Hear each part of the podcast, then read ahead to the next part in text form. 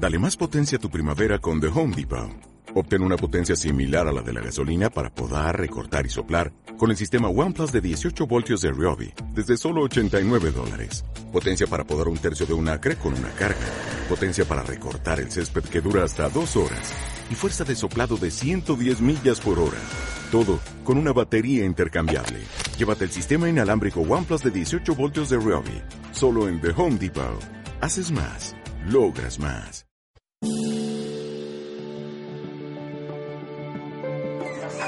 En una remota isla en los confines del mar de la China y el Océano Pacífico, hoy rinden homenaje a esta centenaria como icono de longevidad. A sus 101 años, Hana Shinjo se ocupa diariamente de las mandarinas de su jardín. Estas dos mujeres viven en Ojimi, un pequeño pueblo de la isla japonesa de Okinawa. En el otro extremo del globo, en California, el centenario Herb Miles se mantiene en forma.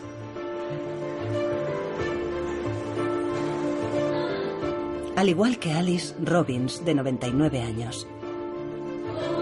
En Cerdeña, Giuseppe Murino continúa sus 105 años cultivando sus viñas y tomando un racimo de uvas en cada comida.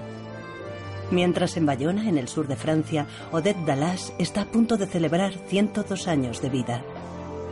En cuestión de décadas, los centenarios han pasado de ser una reducida lista de excepciones a una familia muy numerosa. En la actualidad hay investigadores en todo el planeta que los estudian para descubrir los secretos de su longevidad. Su objetivo es entender cómo estos hombres y mujeres que desafían las leyes del tiempo han logrado superar el umbral del siglo de vida. Quieren explicar por qué en la actualidad los centenarios son el centro de todos los interrogantes e inquietudes relacionados con los límites de la vida y el envejecimiento de la población.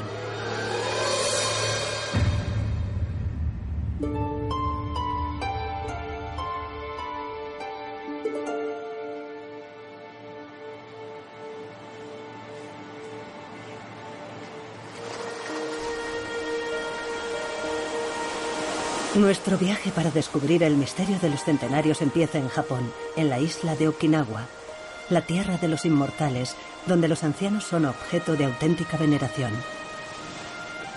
Hoy en día, Japón es el país donde se vive más años. Allí hay registrados unos 40.000 centenarios, nueve de los cuales viven en un pueblo llamado Ojimi.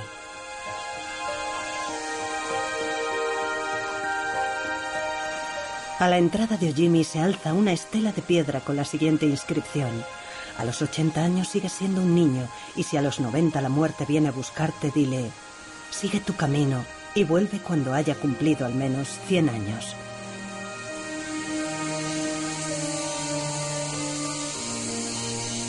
Aquí el tiempo se expande.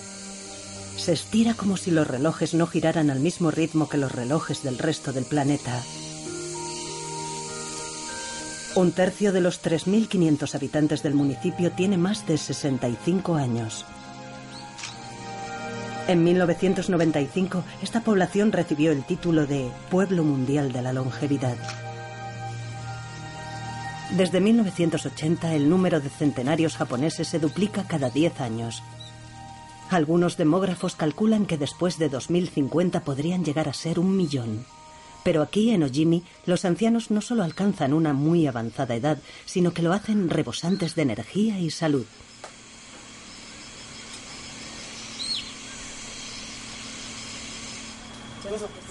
Estamos en el mes de octubre, más exactamente en el noveno día del noveno mes del calendario lunar.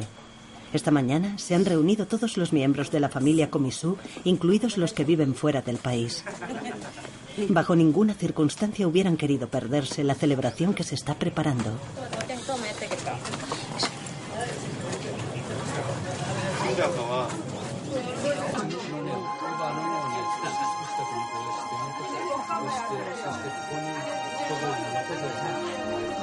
Hoy la señora Komisu cumple 97 años.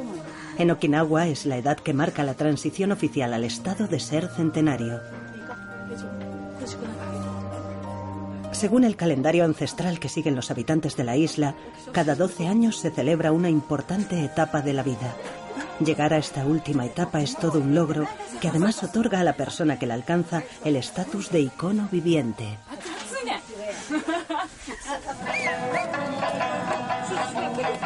Esta celebración llamada Kajimaya, que en japonés significa la fiesta de los molinos de viento, rebasa con creces el marco familiar.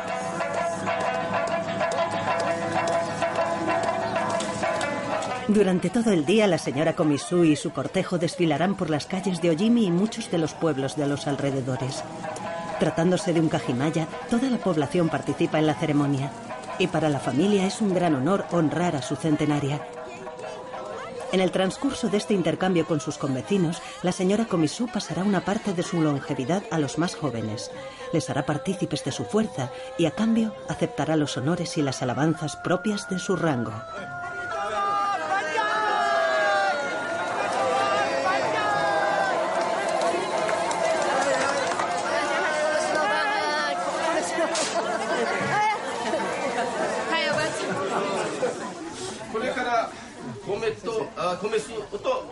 Al terminar el día, la señora Komisu recibirá un diploma oficial. Y después toda la familia y amigos se reunirán para celebrar juntos el nacimiento de una nueva centenaria.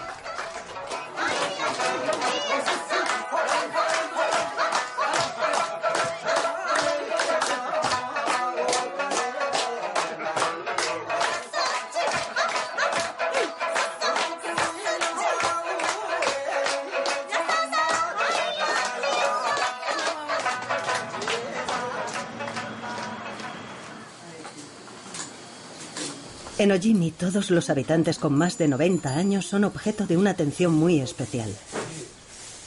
Los médicos realizan un seguimiento de todas las personas de edad avanzada y cada mes se les propone un calendario con diferentes actividades.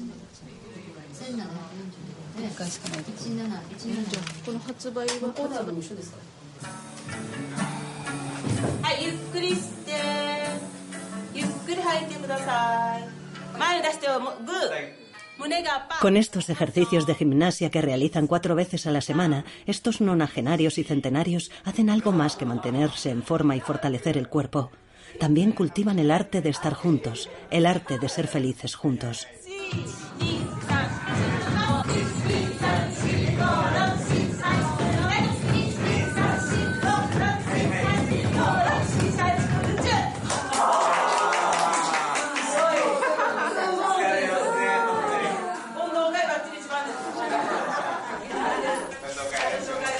Y para los que no quieren o no pueden salir, el descubrimiento de un lote de fotos antiguas es una excelente ocasión para ponerse en contacto con ellos.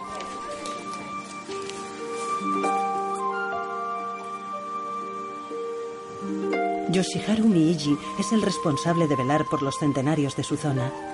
Cada semana visita varias veces a Hana Shinjo, una mujer de 101 años a la que todos en Ojimi conocen por el apodo de Hana-san.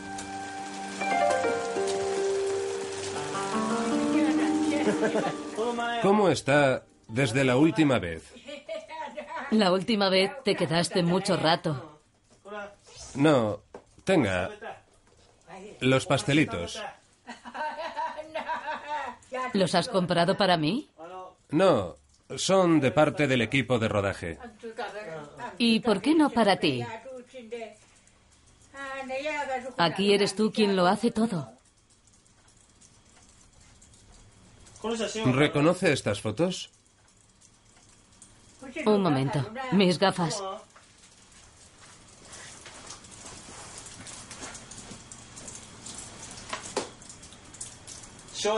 ¿Esto le recuerda algo?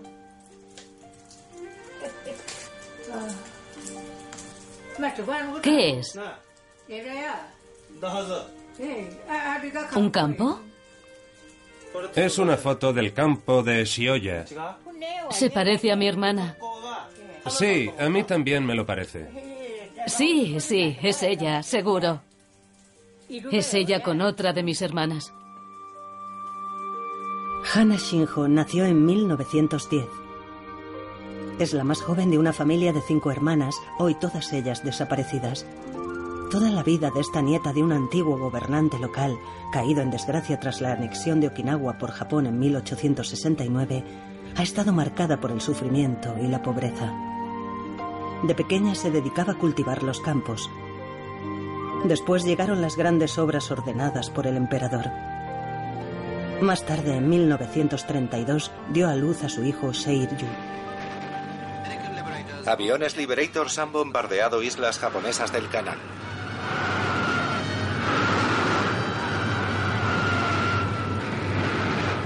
En 1945, la batalla de Okinawa fue una gran tragedia para los habitantes de la isla.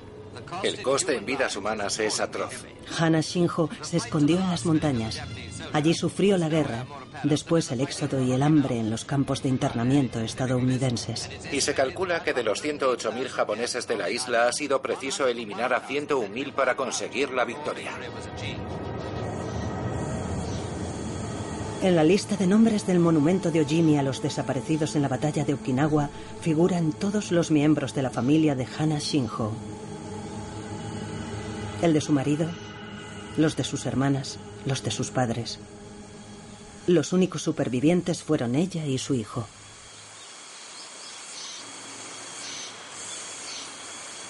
Yasu Toguchi, una mujer de 95 años, va a visitar a su amiga Hana Shinjo todos los días. Coge la silla y siéntate. Están haciendo fotos. Sí, pero siéntate. Esa gente ha venido de lejos para filmar a las abuelas. Sí, son extranjeros, así que no tiene nada de excepcional. Cuando se conocieron, Hana y Yasu tenían respectivamente 11 y 5 años. La guerra y los difíciles años de la posguerra les unieron para siempre. Juntas ambas perpetúan la tradición de los Moai. En la cultura de Okinawa, un Moai es un grupo de amigos, vecinos o padres que se reúnen con regularidad para dar o recibir apoyo social, afectivo y a veces financiero. Según un extenso estudio clínico iniciado hace más de 30 años por investigadores japoneses y estadounidenses, las personas de avanzada edad con una activa vida social están menos sujetas a enfermedades de tipo depresivo. La incidencia de enfermedades cardiovasculares entre los ancianos de Okinawa es cinco veces menor que entre los estadounidenses de la misma edad y también se da una menor incidencia de patologías como el cáncer y el Alzheimer. El doctor Makoto Suzuki lleva desde el año 1975 realizando un exhaustivo seguimiento de la vida de alrededor de 2.500 centenarios de Okinawa. Toda la información recabada se encuentra almacenada aquí, en estos dosieres. Llevo 35 años estudiando a los centenarios de Okinawa. Les he realizado numerosos exámenes, electrocardiogramas, análisis de sangre, etc. Y lo que he constatado es que todos ellos tienen un nivel muy bajo de radicales libres, aproximadamente un 50% menos que personas de su misma edad en los países occidentales. Sabemos que los radicales libres, que produce el cuerpo de forma natural durante el proceso de transformación de los alimentos en energía, tienen un importante impacto en la longevidad. Se sabe que estos radicales libres dañan las células del cuerpo y aceleran el envejecimiento. A mayor ingestión de alimentos, mayor producción de radicales libres. ¿Será la alimentación la responsable de la longevidad de los habitantes de Okinawa?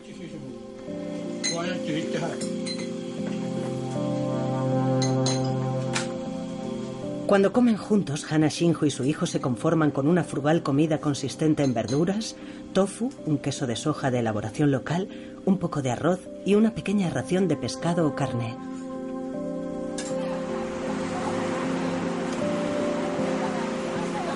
En Naha, la capital de Okinawa, otro investigador estudia asimismo el misterio de la longevidad de los centenarios de la isla. Para el gerontólogo Craig Wilcox, la dieta alimenticia que han seguido toda su vida es un auténtico laboratorio de medicina preventiva. La alimentación es fundamental en todas las etapas de la vida y en la gran mayoría de los centenarios de Okinawa constatamos que siempre han seguido una dieta alimenticia muy especial. Es una dieta muy baja en calorías y sin embargo energética y nutritiva a la vez. Es la alimentación ideal para envejecer con salud.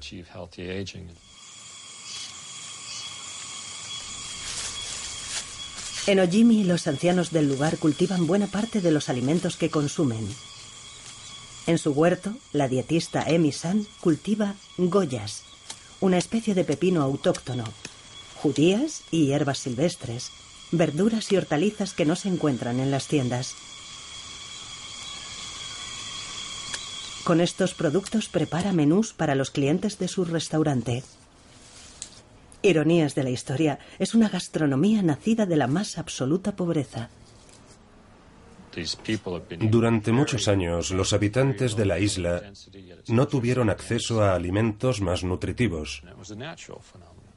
Eran pobres y sus fuentes de calorías escasas. Cultivaban boniatos y se alimentaban de verduras frescas, sopas, tofu, judías, un poco de pescado y un poco de carne. Es la alimentación ideal para vivir mucho tiempo y con buena salud, es decir, con pocas posibilidades de contraer enfermedades o patologías propias del envejecimiento.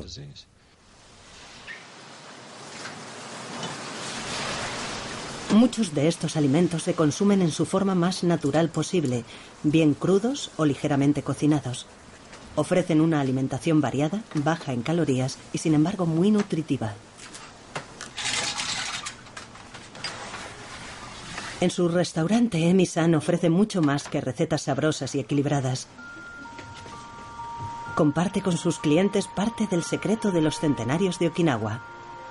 El restaurante aplica la filosofía del Hara Hachibu, un precepto de origen confuciano que significa come despacio hasta llenar el estómago al 80%, después para.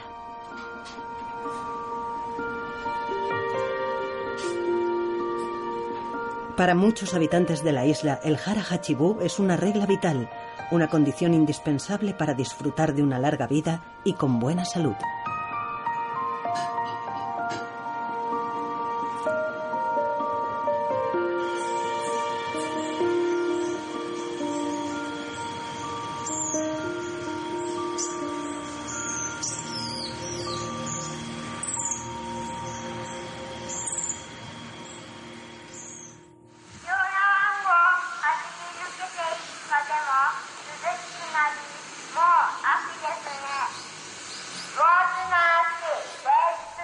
Nuestro viaje a Ojimi ha llegado a su fin.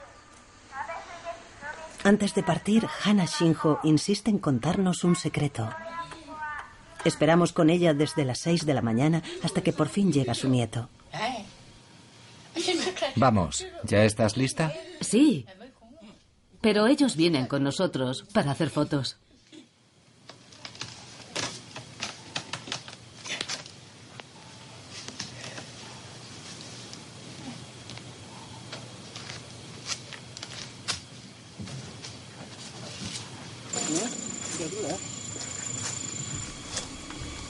Desde que nació, Hana Shinjo va todas las semanas a su huerto.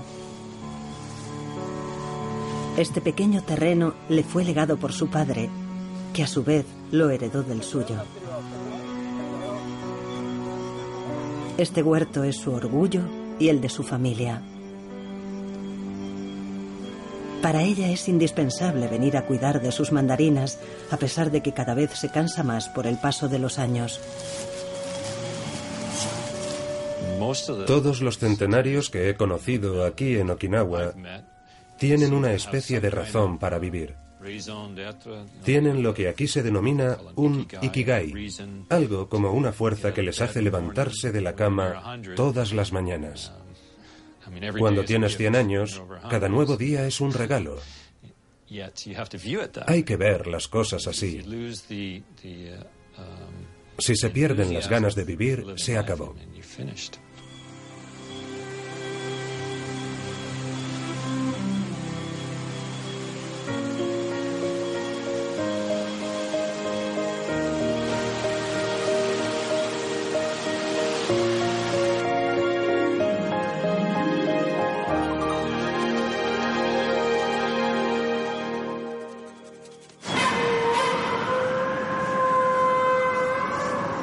Pero en la actualidad, en el archipiélago del Sol naciente se produce un fenómeno preocupante.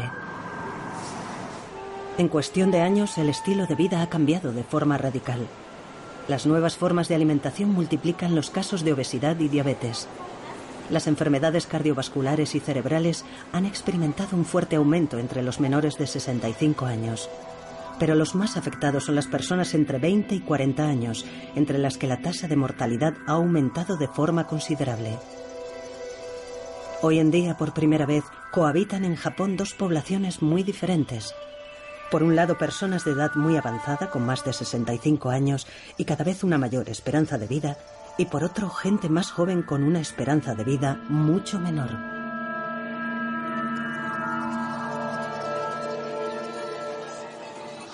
Si continuamos con este estilo de vida hamburguesa, causa de la obesidad, la situación puede llegar a ser catastrófica pues podría provocar un declive de la longevidad en todo el país. Y ahí es donde los centenarios tienen que jugar un importante papel. El estilo de vida de los centenarios, que se puede calificar de tradicional, es de hecho muy beneficioso para la salud. Creo que debemos enseñar la forma de vida y la cultura de los centenarios de Okinawa a los jóvenes en todos los niveles escolares, en la escuela primaria, en los institutos, en la universidad. Los centenarios tienen mucho que enseñarnos. Y debería hacerse no solo en esta isla, sino también en todo Japón e incluso en países extranjeros.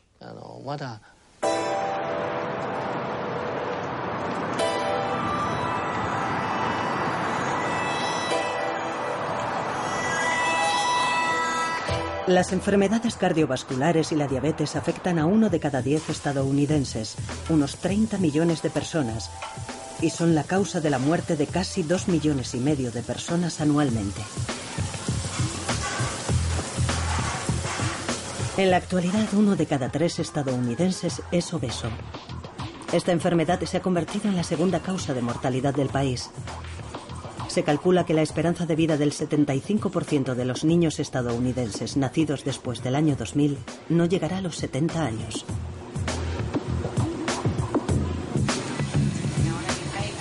En 1975, Estados Unidos ocupaba el tercer lugar en esperanza de vida entre los 12 países más industrializados del mundo. En 2009, estaba en último lugar.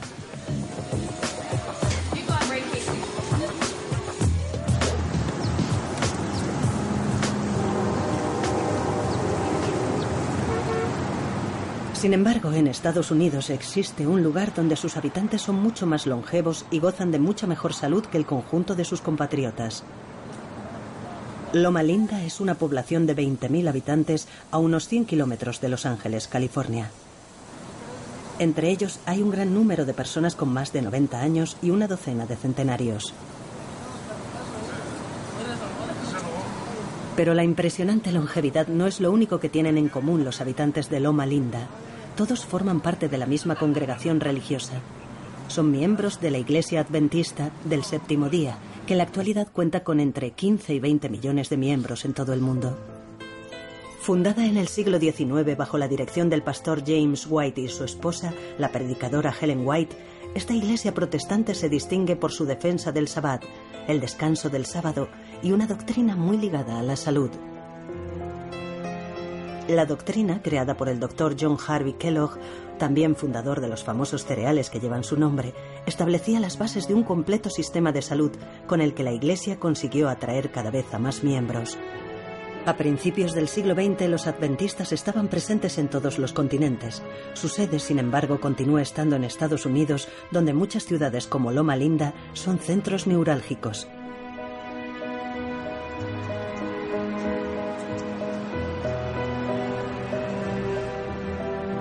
¿Cómo puede influir la doctrina adventista en la esperanza de vida de sus miembros? Encontrar la respuesta a esta pregunta es el objetivo del equipo del doctor Gary Fraser. Hace 20 años este médico descubrió que los miembros de la Iglesia Adventista vivían un promedio de entre 11 y 15 años más que el resto de sus compatriotas. ¿Se debe al apoyo social y el bienestar que aporta la Iglesia? ¿Al hecho de pertenecer a una comunidad? Pertenecer a un grupo, ya sea un club, un pueblo o una iglesia, tiene mucha importancia, como ya sabemos por estudios anteriores. Es como estar o no estar casado, sobre todo para los hombres. Sin duda tiene que ver con el hecho de vivir rodeado de gente. Pero también puede ser por otro motivo, tener fe, creer en Dios, porque esa sensación de protección reduce el estrés y la ansiedad.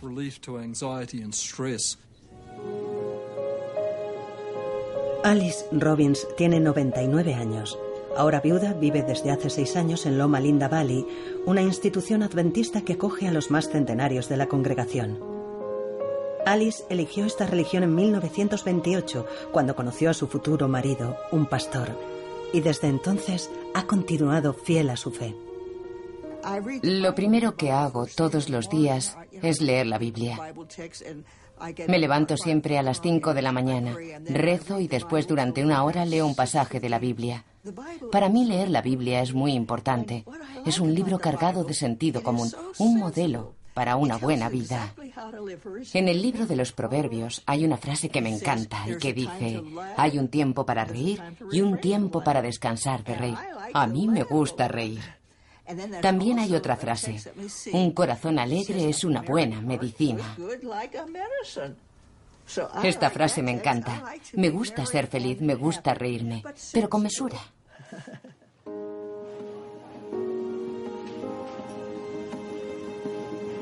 Buenos días. Buenos días, Alice. Hola. Hola, Alice. Ella es la otra Alice. Hola, Gertrude. Alice desayuna todos los días a las seis y media de la mañana. Como muchos adventistas, es vegetariana. La congregación siempre ha defendido un estilo de vida sano para sus miembros, a los que prohíbe expresamente fumar, consumir alcohol, carne, bebidas con cafeína y especias.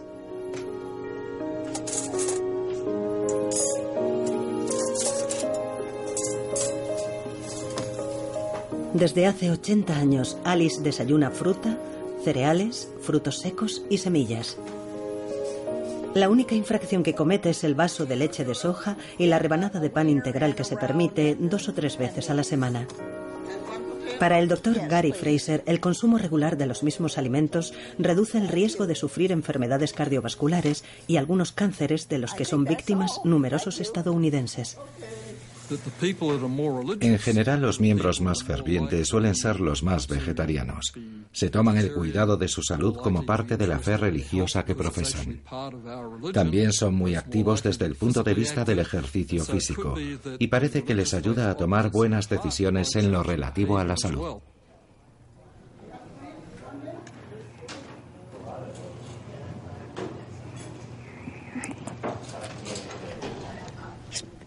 Qué bonito día, incluso si llueve un poco.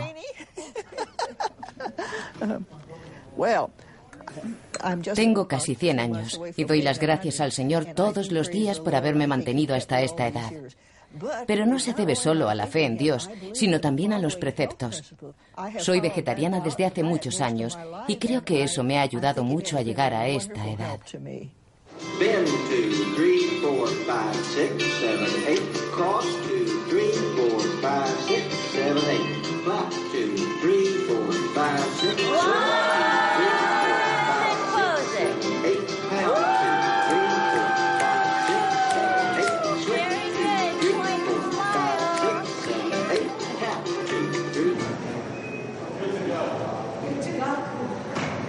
Herb Wiles tiene 100 años.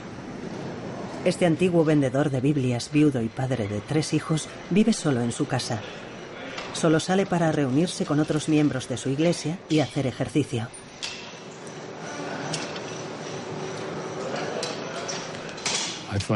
Para mí es muy importante mantenerme en forma. Voy al gimnasio tres o cuatro veces a la semana. También sigo una alimentación muy estricta y hay algunos tipos de alimentos que no pruebo porque soy vegetariano. Como mucha fruta. Esa debió ser la alimentación original de Dios. Creo que existe una relación muy estrecha entre el hecho de ser cristiano, de seguir los pasos de Cristo, y la longevidad cuando se siguen las enseñanzas que nos ha dado el Señor.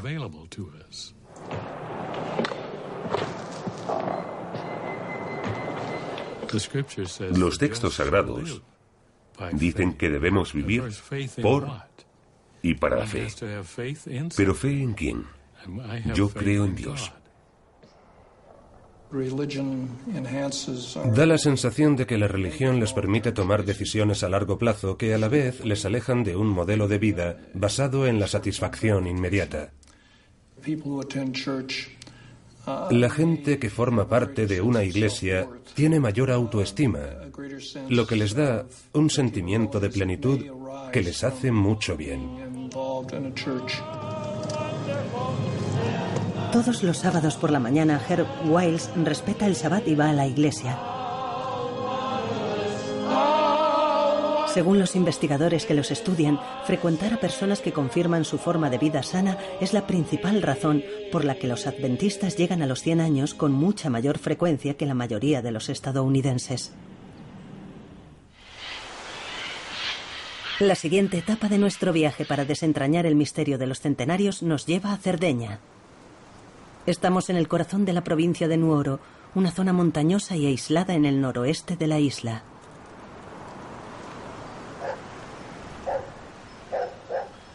Mientras que en otros lugares del mundo las personas centenarias son en su mayoría mujeres, esta zona presenta la singularidad de tener tantos centenarios del sexo masculino como del femenino. Fue el doctor Gianni Pes quien llevó a cabo este descubrimiento. En su opinión, Vilagrande es la población sarda donde hay más personas que alcanzan edades muy avanzadas.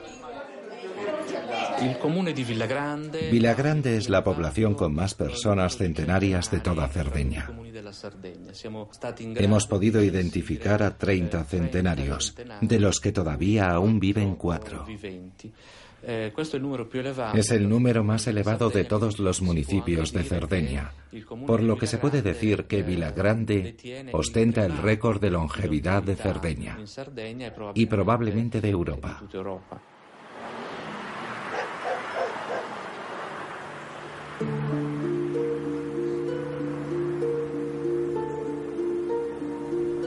Los 30 centenarios que descansan en Vila Grande nacieron entre 1847 y 1907. Los más ancianos, dos mujeres, vivieron hasta los 107 años. El más joven fue un hombre que murió el día que cumplió 100 años. Entre ellos hay 17 hombres y 13 mujeres. Es un fenómeno que nadie consigue explicar.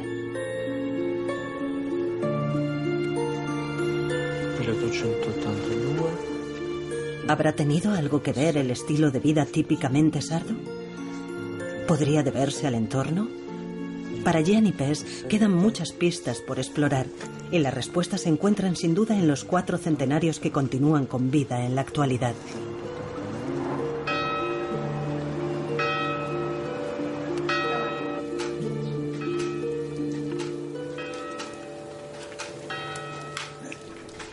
Con 105 años, Giuseppe Murino es el más anciano de todos. Mi mujer murió a los 101 años. Los dos hemos trabajado mucho y hemos estado juntos durante 73 años. 73 años juntos. Y tenemos cuatro hijos. Ahora tengo 34 bisnietos y 86 nietos, porque cuando los nietos viven en pareja, sus cónyuges también son nietos. Ahora somos casi 80. Cuando mi mujer cumplió 100 años, celebramos una gran fiesta en la que estuvo presente toda la familia. Nos reunimos todos. Éramos más de 75 en total.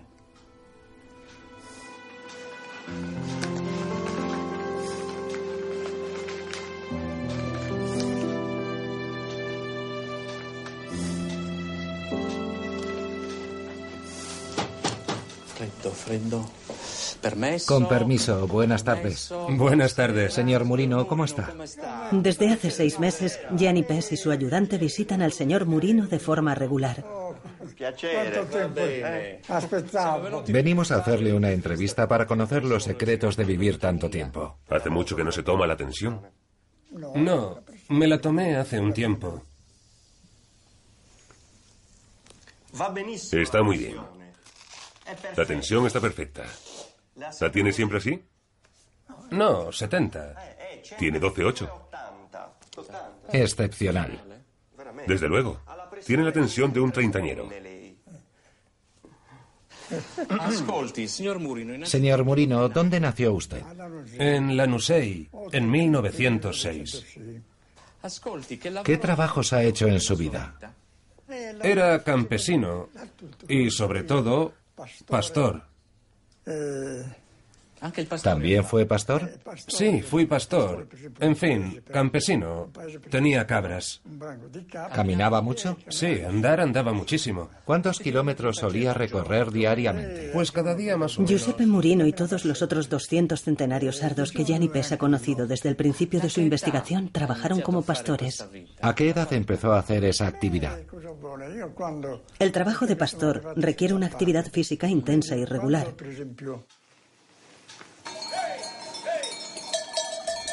Para Gianni Pes hay otro elemento que juega un importante papel, el aislamiento. El aislamiento ha permitido conservar intactas algunas tradiciones y ha alentado un modo de vida sencillo y saludable muy beneficioso para una vida larga y con buena salud. Continuando con su investigación en el ayuntamiento de Villagrande, Gianni Pes realiza un nuevo descubrimiento incluso más sorprendente que la longevidad sarda. 1882. Buscamos a Agus María Gracia. 30. 34. Aquí está. Agus María Gracia. Sí, está. Dice fallecida en 1882 a los 104 años.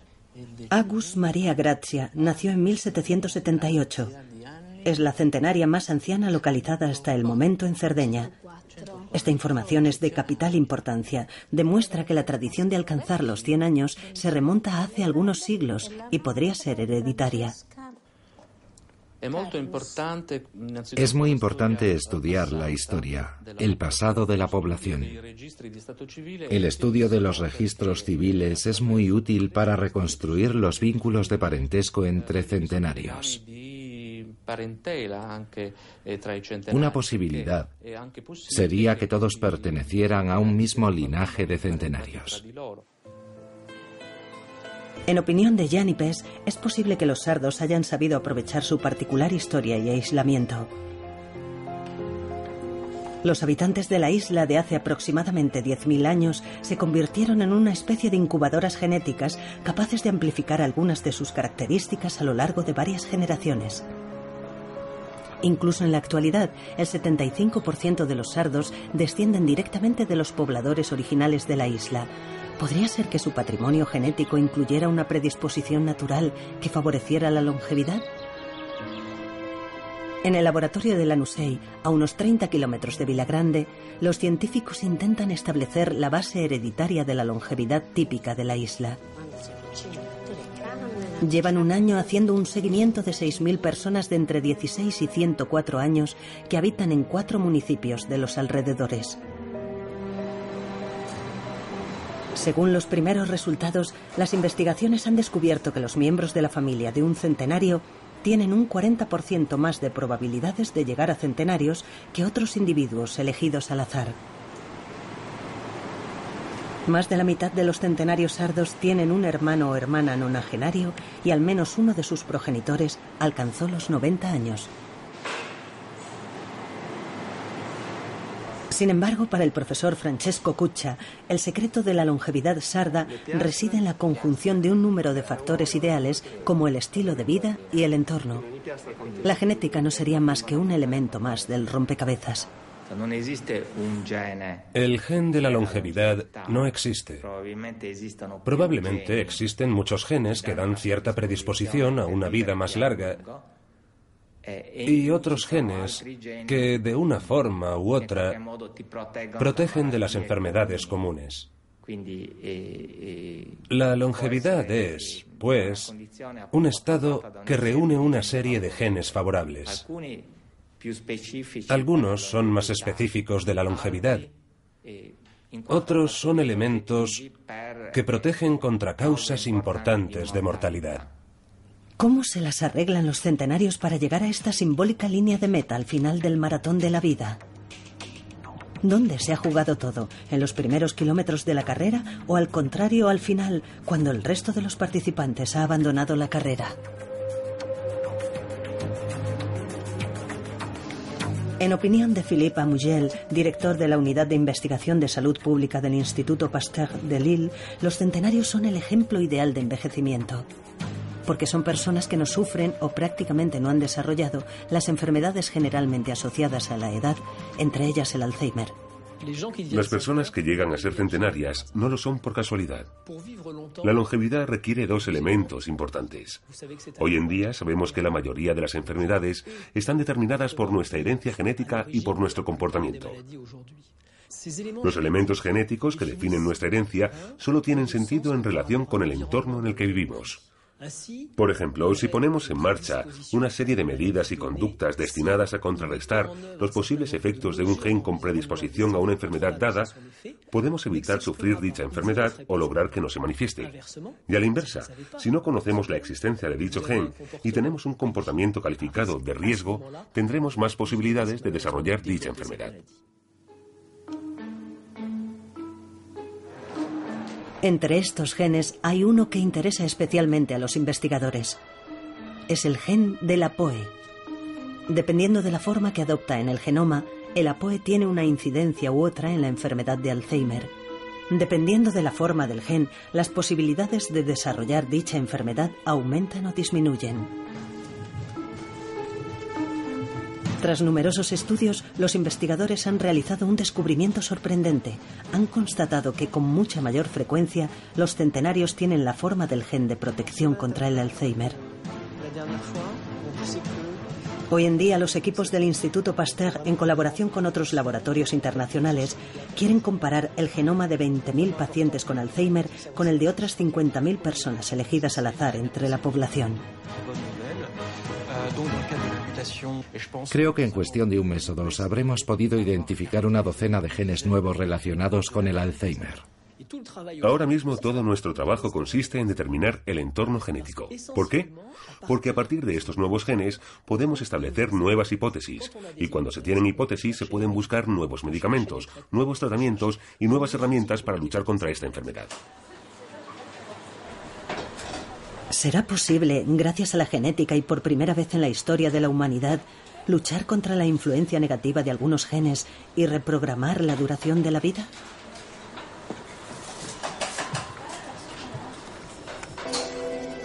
En materia de longevidad, las investigaciones en animales han dado ya resultados espectaculares. En el Centro Nacional de Investigaciones Científicas de Toulouse, el biólogo Eric Leberg ha incrementado un 20% la longevidad de las moscas tras someterlas a cambios de temperatura o de gravedad.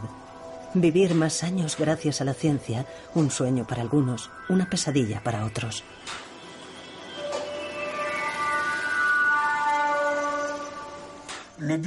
El objetivo de la investigación sobre envejecimiento no es que la gente viva hasta los 120, 130 o 140 años, en el supuesto de que eso sea posible, cosa que yo no creo. El objetivo es que las personas vivan el mayor tiempo posible con la mejor salud posible. Si mañana todas las personas que viven a nuestro alrededor llegaran hasta los 90 años y no tuvieran más que un breve periodo de vida en el que estuvieran verdaderamente enfermos, antes de morir, sé que habríamos conseguido algo maravilloso. Si la gente viviera hasta los 90 años en plena forma y muriera de repente, a los 95 años, por ejemplo, sería una vida que valdría la pena vivir. Pero vivir hasta los 90 años con buena salud y después vegetar hasta los 120, ¿quién quiere vivir así? En Bayona, Francia, en casa de la familia Larcher, el miedo a envejecer no existe. Mañana, hijos, nietos, bisnietos y amigos se reunirán para celebrar los 102 años de su maminot.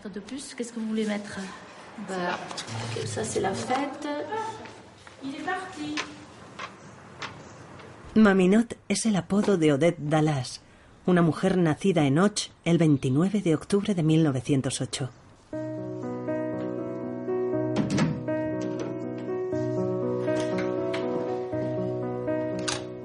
Me arreglo, me pongo mis joyas, hago todo lo posible para seguir teniendo una buena presencia. Es importante porque viene toda la familia y amigos. Tengo una vida muy ocupada. Vivo sola en casa. Normalmente por la mañana coso un rato. Después tengo que preparar la comida. Después de comer duermo un ratito la siesta y después continúo haciendo cosas. Siempre tengo algo que hacer.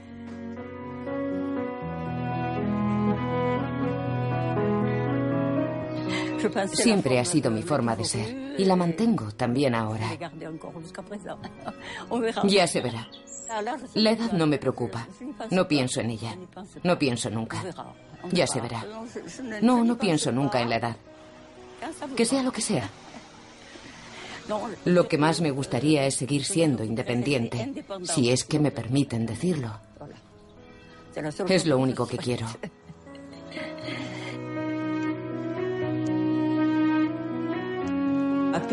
Para mí la vida ahora es mucho más difícil. Por ejemplo, no sé usar el ordenador. Tengo una casa en Och y me llegan las facturas a pagar por ordenador. La verdad, soy incapaz. A mi edad ya no tengo ganas de hacer el esfuerzo. Ya tengo mis costumbres. De hecho, ya me costó bastante acostumbrarme a los seguros. Estando en una familia y sin trabajar es cada vez más difícil. Sí, la vida moderna avanza muy deprisa. Odette Dallas pertenece al Club de los Centenarios Franceses, un club cuyo número de miembros no cesa de aumentar. El 1 de enero de 2010, la Francia metropolitana contaba con 15.000 centenarios. Hoy en día es el segundo país del mundo con mayor esperanza de vida. En 1900 apenas había 100 en todo el país y la media de vida rondaba los 45 años. En la actualidad, gracias a mejoras en la higiene, las condiciones laborales, el acceso a la sanidad y la calidad de vida en general, la esperanza de vida ronda los 79 años para los hombres y 84 para las mujeres. Francia tiene después de Japón el mayor número de centenarios del mundo. Oh. Le grand bébé, là, quand je l'avais, il était sage, il roupillait. Il est grand temps de te poser, un an de fête aujourd'hui à souffler ici. Car c'est un jour peu ordinaire, ô oh, la nous ce centenaire. Cierto que Odette está lejos de los cumpleaños de su infancia y de la impaciencia de entonces por cumplir un año más. Pero rodeada de los suyos, disfruta de cada segundo y recupera las ganas y el orgullo de vivir.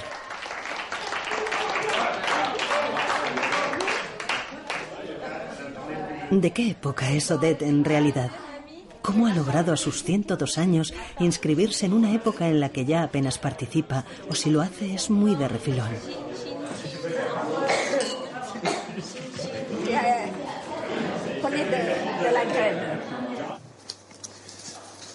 Para el demógrafo Jean-Marie Robin, la cuestión a la que hay que responder de forma urgente no es saber cómo llegar a centenario, sino qué hacer cuando se llega.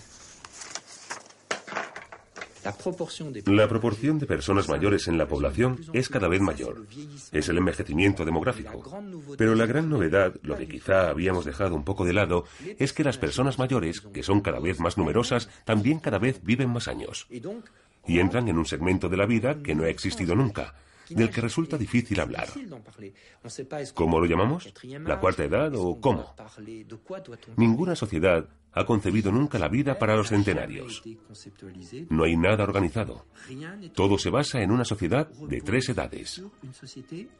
Los niños y jóvenes en el colegio, los adultos que trabajan y las personas mayores que están unos años jubilados. Pero en el futuro la gran mayoría de la población vivirá más de 90 o de 100 años. Se calcula que en 2050 podría haber entre 200.000 y 400.000 centenarios en Francia. ¿Estamos preparados para el desafío de la revolución de la longevidad que ha empezado? Hoy en día es urgente que se tome en cuenta el aumento de la esperanza de vida y el envejecimiento de la población para preparar mejor el futuro. El equipo Demografía y Salud del INSERM, Instituto Nacional de la Salud y la Investigación Médica en Montpellier, Francia, y en colaboración con otros laboratorios internacionales, trabaja en un estudio para anticipar mejor las consecuencias médicas, sociales y económicas del aumento del número de centenarios. Por primera vez, los investigadores intentarán medir con precisión el estado de salud de estos ancianos y analizar la mejor forma de integrarlos en la sociedad. Para mí, envejecer bien es envejecer manteniendo el sentido de la propia existencia. Y esa es la mayor dificultad cuando se llega a una edad muy avanzada, seguir encontrando sentido a la vida cotidiana.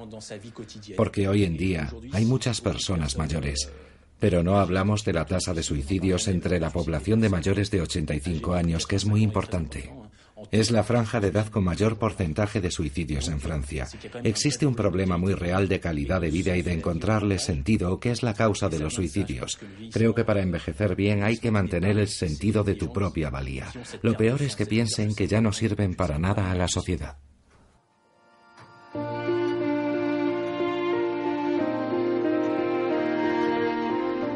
Incluso si buena parte de su misterio se mantiene, los centenarios cuestionan el concepto mismo de la vejez. Un concepto que todavía en la actualidad tiene dos caras. Por un lado, la de la sabiduría simbolizada por las canas, y por otro, todavía muy arraigada en la sociedad, la de la degradación física y la decadencia.